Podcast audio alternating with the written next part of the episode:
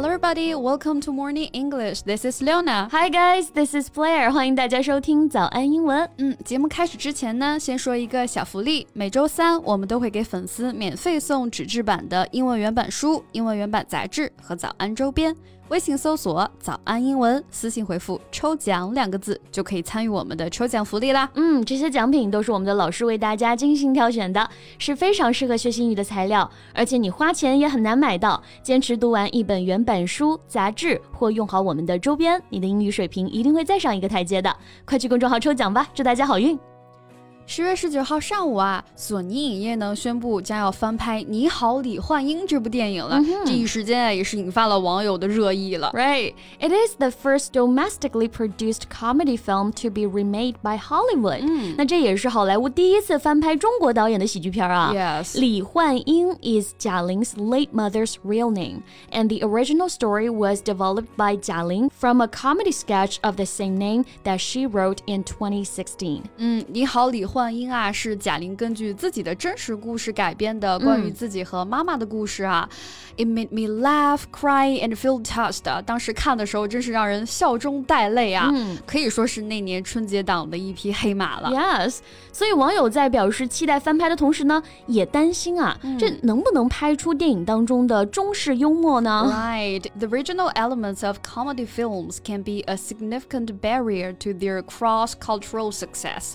要想要把这个喜剧效果啊进行这种跨文化的演绎，确实还是有一定难度的。没错，英文当中也是嘛，嗯，有些表达还是要在原汁原味的语言当中去理解。没错，比如说，哎，阅读外刊啊，其实就是一种非常好的途径。嗯，就有很多资源的，其实比如说《经济学人》啊、《纽约时报》啊、《华盛顿邮报》啊等等的。那想要学习更多的外刊文章的话呢，大家一定不要错过贝贝老师的外刊精讲直播啦。对，每周一到每周五我都会在早安。英文公众号啊，带大家一起来精读外刊，所以大家赶紧去搜索微信公众号“早安英文”，关注起来，我在直播间等你哦。没错，那如果大家有持续关注这些资讯的话哈，其实也有注意到，近些年来呢，好莱坞也开始尝试越来越多的翻拍了。嗯，The current Hollywood is hesitating on the road of original stories, with the other often reaching out for remakes. That's right。哎，那我们今天就一起来聊聊这部即将被翻拍的中国电影。你好，李焕英吧。嗯，那我们今天的所有内容呢，都已经整理好了文字版的笔记，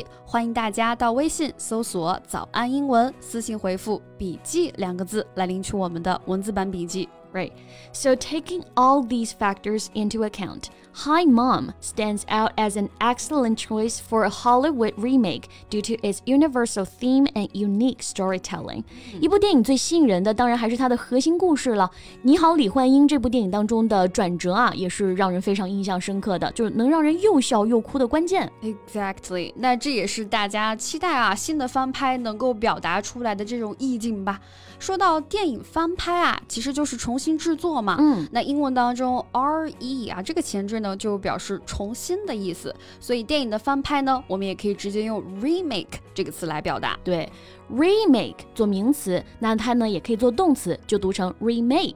那电影还可以翻拍成不同的形式的作品吗？It was remade as a musical 啊，就表示说翻拍成音乐剧了。嗯，那是名词形式的话呢，就可以直接来指这个翻拍的作品啊。For example, what are some of your favorite Disney live-action remakes？啊，就是问，哎，你最喜欢的这种真人翻拍的迪士尼电影都有哪些呢？嗯，那除了故事情节吸引人之外，perhaps what's even more important for Hollywood is that this film is female led，跟随着之前芭比电影的这个热潮啊，嗯，女性导演的才能也越来越让大家看到了。没错，说起芭比啊，这个和《你好，李焕英》这两部电影还真的是挺有缘分的。嗯、Before the global release of Barbie, Jia held the title of the highest grossing female director worldwide。啊、在被芭比超过之前啊，《你好，李焕英》是全球这个女性导演执导的最高票房电影了，真的是很厉害啊。那这里呢，用来形容电电影高票房，我们可以说 high grossing。嗯，gross 做动词表示总共赚得，哎，这个意思。high grossing 啊，就可以指电影演出这些在票房收入方面取得很高成绩的。Right. Like it is one of the highest grossing local films in history, making almost 850 million dollars at the box office when it was released in 2021。嗯，你好，李焕英的总票房啊超过了五十四亿这人民币啊！真的， 不仅是收获了票房啊，其实也收获了很多观众的好口碑，也赚足了观众的眼泪。right, this film is a real tear jerker. Right, tear jerker refers to a book film, play, etc. that has a sad story intended to make people cry or be sad。像这种催泪电影或者是书故事什么的啊，我们都可以直接说它是一个 tear jerker。嗯，tear jerker。那想要表达一个作品很催泪，还可以教给大家这个表达：leave someone in tears 啊，就是让这个人呢泪流满面的意思。嗯，like Coco。Right. It also left me in tears。《寻梦环游记》啊，我看的时候也是哭的停不下来。也许就是。 是亲情啊，最能触碰到人心最柔软的那个部分了，嗯、就是引起大家的共鸣了嘛。Right. 那我们就可以用 resonate 这个词啊，表示呢发出共鸣的意思。So if an experience or memory resonates, it makes you think of another similar one. Right. 那想要表达与某人或者某事物产生共鸣或者这个情感共振啊，嗯、我们可以加上 with resonate。With something，像我们看到电影里面主人公与我们有相似的经历，就很容易产生共鸣啊。her experiences resonate powerfully with me, living as I do in a similar family situation. Right, like, hi mom, this movie is really a top notch tearjerker that will have viewers everywhere reaching for the tissues. Right. Top 大家都知道是最高的意思，那 notch n o t c h 可以解释为呢在一样东西上刻一个记号，那么这个记号刻在最高啊，其实就表示这个东西是最好的嘛。Right. 所以 top Notch 就可以指那种最出众的人，或者是其他的东西了。For example, she is a top-notch tennis player，可以直接用来形容人啊，这个意思就是她是一个网球高手。对，还有比如我们说的一流大学啊，就可以说 top-notch university。Right。那要说到电影，哎，顶尖的电影，我们也经常说是大片儿嘛啊，还可以用一个词儿。blockbuster，、嗯、那这个词指的就是非常成功的电影或者书籍。嗯，blockbuster。B L O C K 啊，这个表示一大块儿这个意思。Buster 表示炸开，其实它来源于 burst 爆裂这个词。嗯，So a blockbuster is a book or film that is very successful. Right.